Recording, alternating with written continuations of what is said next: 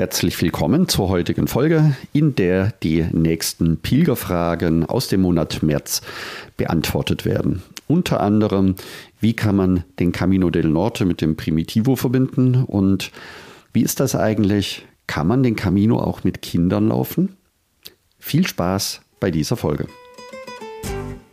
Herzlich willkommen zum Jakobsweg. Schritt für Schritt zu mehr Gelassenheit. Mein Name ist Peter Kirchmann und ich helfe Pilgern und denen, die es werden wollen, dabei, ihren Jakobsweg vorzubereiten und ihren eigenen Lebensweg zu gehen. Und jetzt viel Spaß bei dieser Folge.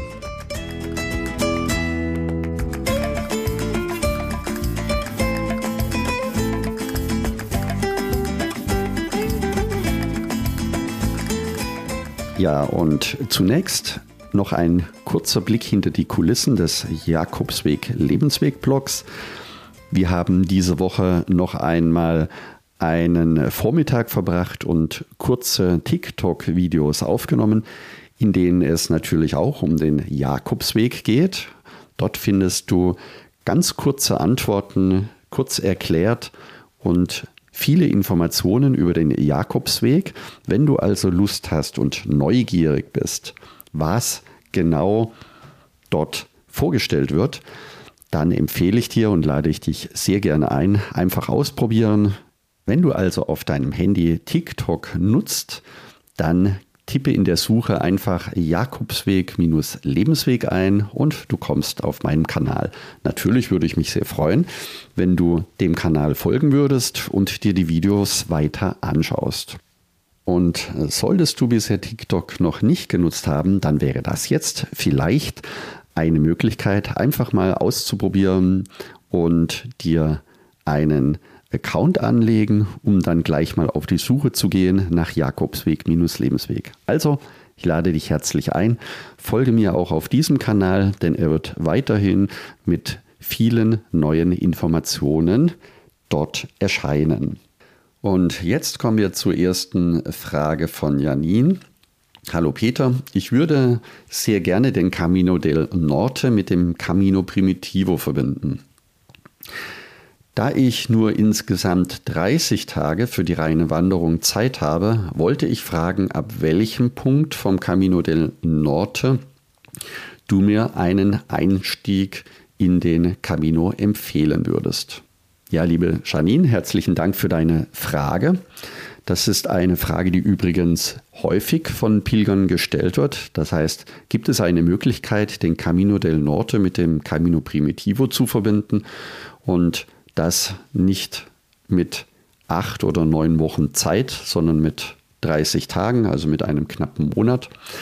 Da würde ich dir auf jeden Fall empfehlen, den Camino del Norte tatsächlich an der französischen Grenze zu beginnen. Das ist eine, ein sehr schöner Einstieg. Und du kannst dann auf den Camino Primitivo quasi in Oviedo starten, sodass du quasi nur noch einen Übergang vom Camino del Norte zum Camino Primitivo benötigst.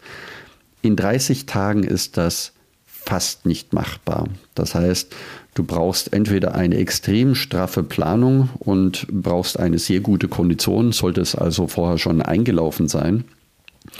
Was ich dir aber empfehlen würde, wären dann vom Camino del Norte im Übergang zum Camino Primitivo ein bis drei Etappen zu überspringen. Das heißt, du kannst dann tatsächlich den Bus nehmen, falls es zu eng wird, und kannst dann in Oviedo den Camino Primitivo beginnen. Natürlich eignet sich dann dazu am besten für diesen Übergang zum Beispiel ab Riba de Sella, das ist ungefähr die 17. Normaletappe auf dem Camino del Norte. Dort kannst du in den Bus steigen und bis Oviedo fahren. Du sparst über den Weg drei Tage. Und kannst, wie gesagt, dann dort den Camino fortsetzen. Was ich dir auch empfehle, das war jetzt nur eine theoretische Möglichkeit, es gibt sicher noch andere. Du wirst auf jeden Fall nach zwei Wochen selber feststellen und viel genauer einschätzen können, ob du diese Verkürzung benötigst oder ob du vielleicht sogar drei oder vier Tage verkürzen möchtest, damit du entweder in Santiago oder in Lugo oder unterwegs einfach noch einmal einen Ruhetag einlegen möchtest.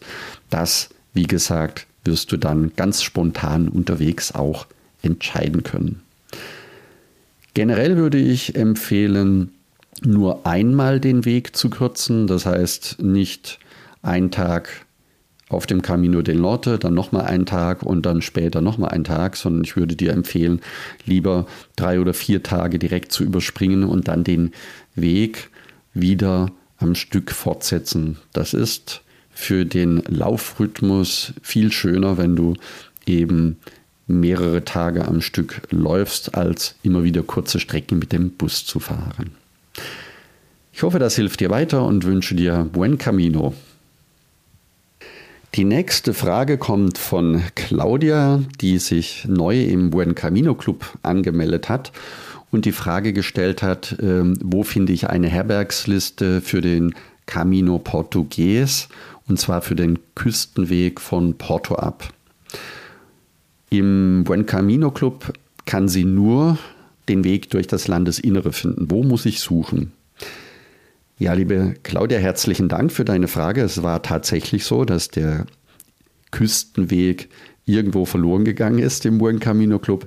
Dort ist er übrigens wieder zu finden. Das heißt, es gibt zwei Möglichkeiten. Im Buen Camino Club die Daten herunterladen. Das heißt, es gibt eine PDF mit allen Unterkünften für den normalen, also für den klassischen Camino Portugues ab Porto, der durch das Landesinnere führt. Und es gibt eine zweite Liste, Camino Portugues de la Costa, wo der Weg entlang der Küste beschrieben wird, beziehungsweise die Unterkünfte entlang der Küste laufen. Da beide Wege parallel verlaufen, kannst du vom Camino de la Costa immer wieder auch auf den klassischen Weg ins Landesinnere abzweigen und dort den Weg fortsetzen, wenn du unterwegs nicht mehr an der Küste entlang laufen möchtest. Deine Frage hat auch dazu geführt, dass die Unterkunftsverzeichnisse sowohl für den Camino Frances als auch für den Camino Portugues jetzt auch direkt im Blogbeitrag der einzelnen Seiten zu finden sind. Das heißt, du brauchst auch nicht mehr in den Buen Camino Club hineingehen. Du kannst also auf der Seite Jakobsweg-Lebensweg slash Jakobsweglänge slash Camino Portugues.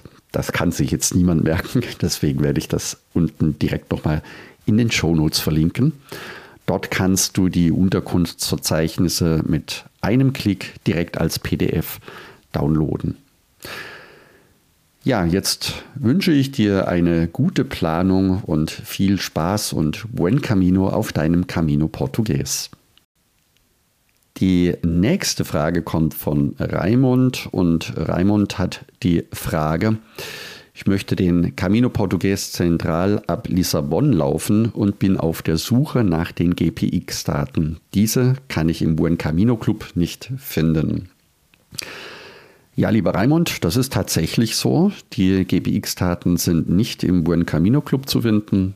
Übrigens eine sehr gute Idee. Das werde ich mit dem nächsten Relaunch oder mit dem nächsten Arbeiten am Buen Camino Club mit einfügen. Du kannst sie aber über einen anderen Weg finden. Und dazu möchte ich dir kurz die Webseite über den Camino Portugues kurz schildern. Es gibt dort vier Tipps für unterschiedliche Routen auf den Jakobswegen in Portugal. Also zum einen eine Empfehlung, wie du den Camino Portugues in 10 Tagen oder auch in 14 Tagen laufen kannst mit der detaillierten Etappenbeschreibung. Das sind die klassischen Wege ab Porto. Dann gibt es eine Wegvariante entlang der Küste, der sogenannte Camino da Costa, der ebenfalls von Porto beginnt und entlang der Küste bis Spanien, bis Pontevedra führt. Dort könnte man den Weg ebenfalls als den sogenannten Camino Espiritual fortsetzen, entlang der Küste ab Pontevedra in Galicien. Und natürlich die Hauptroute von Porto auf dem Camino Central. Also durch das Landesinnere von Portugal. Dann gibt es den Camino de Praga, der von Porto noch etwas stärker ins Landesinnere über Praga führt. Und als vierte Variante, das, was du gesucht hast, den Camino Portugues ab Lissabon. Dort findest du dann auch die Landkarte und die dazugehörigen GPX-Daten. Das heißt, es sind unter jakobsweg-lebensweg.de slash jakobsweg-länge slash Camino Portugues zu finden. Ich verlinke das auch nochmal unten in den Show Notes.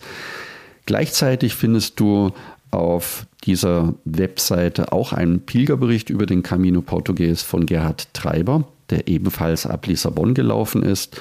Und dann noch einmal ein Buch bzw. eine Buchempfehlung von John Brierley, die Ausgabe von 2021, wo du sowohl Karten als auch Standorte aller Herbergen finden kannst. Soweit zum Camino Portugues und auch zu den GPX-Daten.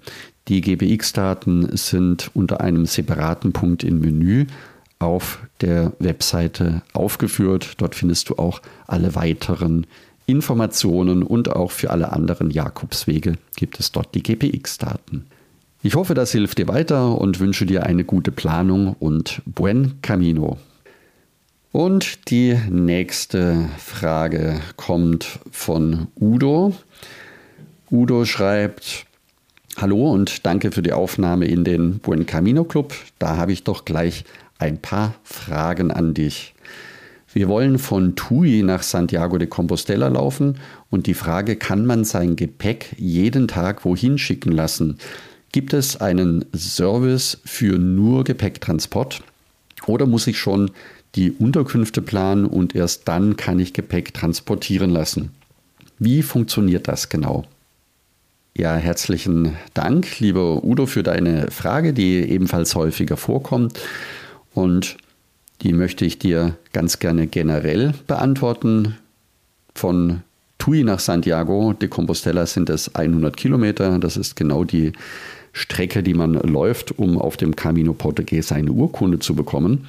Das gilt aber auch für die anderen Wege, beziehungsweise auch für die großen Wege, wenn du in den Pyrenäen loslaufen möchtest und auf dem Camino Portugues oder auch auf dem Camino del Norte bis Santiago laufen möchtest.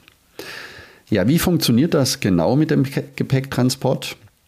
Du hast beide Varianten. Du kannst, wenn du möchtest, direkt von zu Hause online buchen. Das würde bedeuten, dass deine Tagesetappen nicht gut veränderbar sind. Sie sind veränderbar mit einem etwas größeren Aufwand.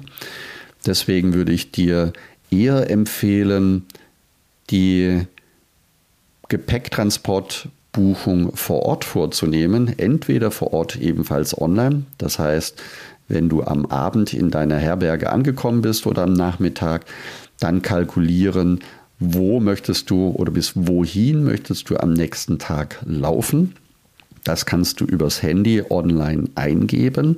Ich werde mal unten noch in den Shownotes verlinken, welche Anbieter es gibt. Da gibt es zwei größere. Einmal die klassische spanische Post und auch andere Unternehmen, die sich darauf spezialisiert haben, sowohl in Galizien als auch entlang der anderen Jakobswege, genau diesen Gepäcktransport anzubieten. Das gleiche geht auch offline, also du brauchst nicht unbedingt online zu reservieren. Das ist dann etwas umständlicher. Es gibt in den meisten Herbergen kleine Tütchen. In oder auf diesen Tüten kannst du deinen Namen aufschreiben und die Unterkunft, wo du deinen Rucksack hintransportiert haben möchtest. In die Tüte steckst du dann den Geldbetrag, der dafür verlangt wird. Das sind meistens irgendwo ganz grob zwischen 5 und 10 Euro. Das ist tatsächlich auch unterschiedlich. Dort legst du das Geld hinein und befestigst diesen Zettel, diese Papiertüte an deinem Rucksack, lässt sie in der Pilgerherberge stehen und wie durch ein kleines Wunder wirst du dann deinen Rucksack in der von dir angegebenen Herberge, Unterkunft am Spätnachmittag wiederfinden. Ja, das ist etwas ungewöhnlich. Man braucht auch ein bisschen Vertrauen, wenn man den Rucksack in der Herberge stehen lässt. Funktioniert aber einwandfrei. Wie genau geht das? Vielleicht als Hintergrund. Die einzelnen Transportunternehmen fahren dann die Wegstrecke ab, laden also in einer Stadt oder in einer Ortschaft alle Rucksäcke auf und fahren sie dann zu den dort beschriebenen Zielunterkünften. Dort nehmen sie teilweise am gleichen Tag die dortigen Rucksäcke auf und transportieren sie so zum nächsten Ort, sodass ein Transportunternehmen oder ein Fahrer in der Regel immer so 20, 30 oder sogar 50 Kilometer am Stück fährt und die einzelnen Gepäckstücke jeweils an den nächsten Ort weiter transportiert. Funktioniert ganz gut. Wie gesagt, ist etwas ungewöhnlich, es erfordert etwas Vertrauen und vielleicht noch als kleiner Hinweis, wenn du diesen Transport nutzt, es kann sein, dass andere Pilger die Nase rümpfen oder dich schräg anschauen. Sie wissen nicht, aus welchem Grund du diesen Service in Anspruch nimmst und denke dir immer oder denke immer daran, dass jeder seinen Jakobsweg so läuft, wie es für ihn richtig oder wie es für ihn in Ordnung ist. Und dazu gehört für die einen der Gepäcktransport und für die anderen das Übernachten in Hotels oder auch das Überspringen einzelner Etappen mit Bus oder Bahn. Jeder kann und darf und sollte seinen Weg so gehen, wie es ihm gut tut. In diesem Sinne wünsche ich dir buen camino und viel Spaß bei deinen Vorbereitungen. Und die letzte Frage kommt von Markus. Hallo Peter, vielen Dank für deine informativen Beiträge und den tollen Podcast. Ich meine mich zu erinnern, dass du in einer Folge auch erwähnt hast, dass du schon mit deinen Kindern gepilgert bist. Ich würde gerne auch den Jakobsweg mit der Familie pilgern, Allerdings sind meine Kinder sieben und zehn Jahre alt. Hast du hier Tipps und Erfahrungswerte, ob und wie man den Jakobsweg als Familie laufen kann? Danke und viele Grüße, Markus. Ja, lieber Markus, das ist eine schöne Frage. Sie erinnert mich auch immer an unsere Zeit, wie wir, wie wir noch mit unseren kleinen Kindern Jakobswege gelaufen sind, oft auch einheimische Jakobswege zum Üben. Der erste längere Jakobsweg war bei uns der pfälzische Jakobsweg, der Pfälzer Jakobsweg, den wir eine Woche gelaufen sind und dann anschließend auch in Spanien. Mit Kindern den Jakobsweg zu laufen, das ist eine unglaublich wertvolle Erfahrung für jeden Einzelnen und hat uns als Familie auch immer ganz intensive Momente und Emotionen beschert. Also viele Gespräche mit unseren Kindern und natürlich auch die kleinen Streitereien, die, die man unterwegs bekommt. Vor allen Dingen dann, wenn die Kinder älter werden. Es ist ja so, dass man nicht weglaufen kann oder sich im Zimmer einsperren kann, sondern man läuft dann auch den ganzen Tag weiter. Und dann gibt es ganz andere Lösungsmechanismen, wie man mit Konflikten umgehen kann. Also für uns und ich selber denke immer sehr, sehr gerne daran zurück. Tipps findest du übrigens auf der Webseite unter jakobsweg-lebensweg.de slash Jakobsweg mit Kindern. Dort wird äh, beschrieben, auf was du achten kannst und was wichtig ist. Das Wichtigste vorweg, immer der langsamste bestimmt das Tempo und das kann bei Kindern ganz unterschiedlich sein. In diesem Blogbeitrag findest du wirklich alles, was du benötigst, um dich darauf vorzubereiten. Und ja, es ist möglich, mit sieben und zehn Jahren alten Kindern auch den Jakobsweg in Spanien zu laufen. Na, es gibt insgesamt zwei Podcast-Folgen. Zum einen die Podcast-Folge Nummer 32, also etwas weiter zurückblättern, wo du die Tipps für das Pilgern mit Familie hören kannst. Und dann gibt es einen weiteren, ein Interview mit unseren dann inzwischen erwachsenen gewordenen Kindern über die Zeit, wie sie den Jakobsweg in Spanien erlebt haben. Beide Folgen kann ich dir sehr gerne ans Herz legen. Ich wünsche dir, lieber Markus, viel Spaß bei deiner Vorbereitung und wünsche dir und deiner Familie buen camino. Ja, und wenn auch du jetzt mehr über den Jakobsweg erfahren möchtest, um dich vorzubereiten oder deine nächste Reise zu planen, dann werde am besten Teil des kostenlosen Buen Camino Clubs. Das ist deswegen relevant für dich, weil du dadurch viel schneller und einfacher vorbereitet bist und es dir die Sicherheit gibt, die wichtigsten Fragen beantwortet zu haben. Und außerdem kannst du natürlich ganz konkret von meinen Erfahrungen profitieren. Gehe deswegen am besten gleich auf buencaminoclub.de und trage dich dort direkt ein. Du kannst, wie gesagt, alles downloaden, was dir wichtig ist. Und wenn dir diese Folge gefallen hat und du gerne mit deinen Freunden über den Jakobsweg reden möchtest, dann würde ich mich riesig freuen, wenn du diese Folge mit deinen Freunden teilst. Du kannst dazu einfach in der Podcast-App auf Teilen drücken und dann diese Folge direkt deinen Freunden senden, damit du auch mit ihnen über diese Folge und über den Jakobsweg sprechen kannst. Danke, dass du zugehört hast und ich freue mich, wenn wir uns nächsten Sonntag wiederhören. Und denke daran, du bist wunderbar. Ich wünsche dir eine lebensfrohe und schöne Woche. Buen Camino, dein Peter Kirchmann von Jakobsweg-lebensweg.de.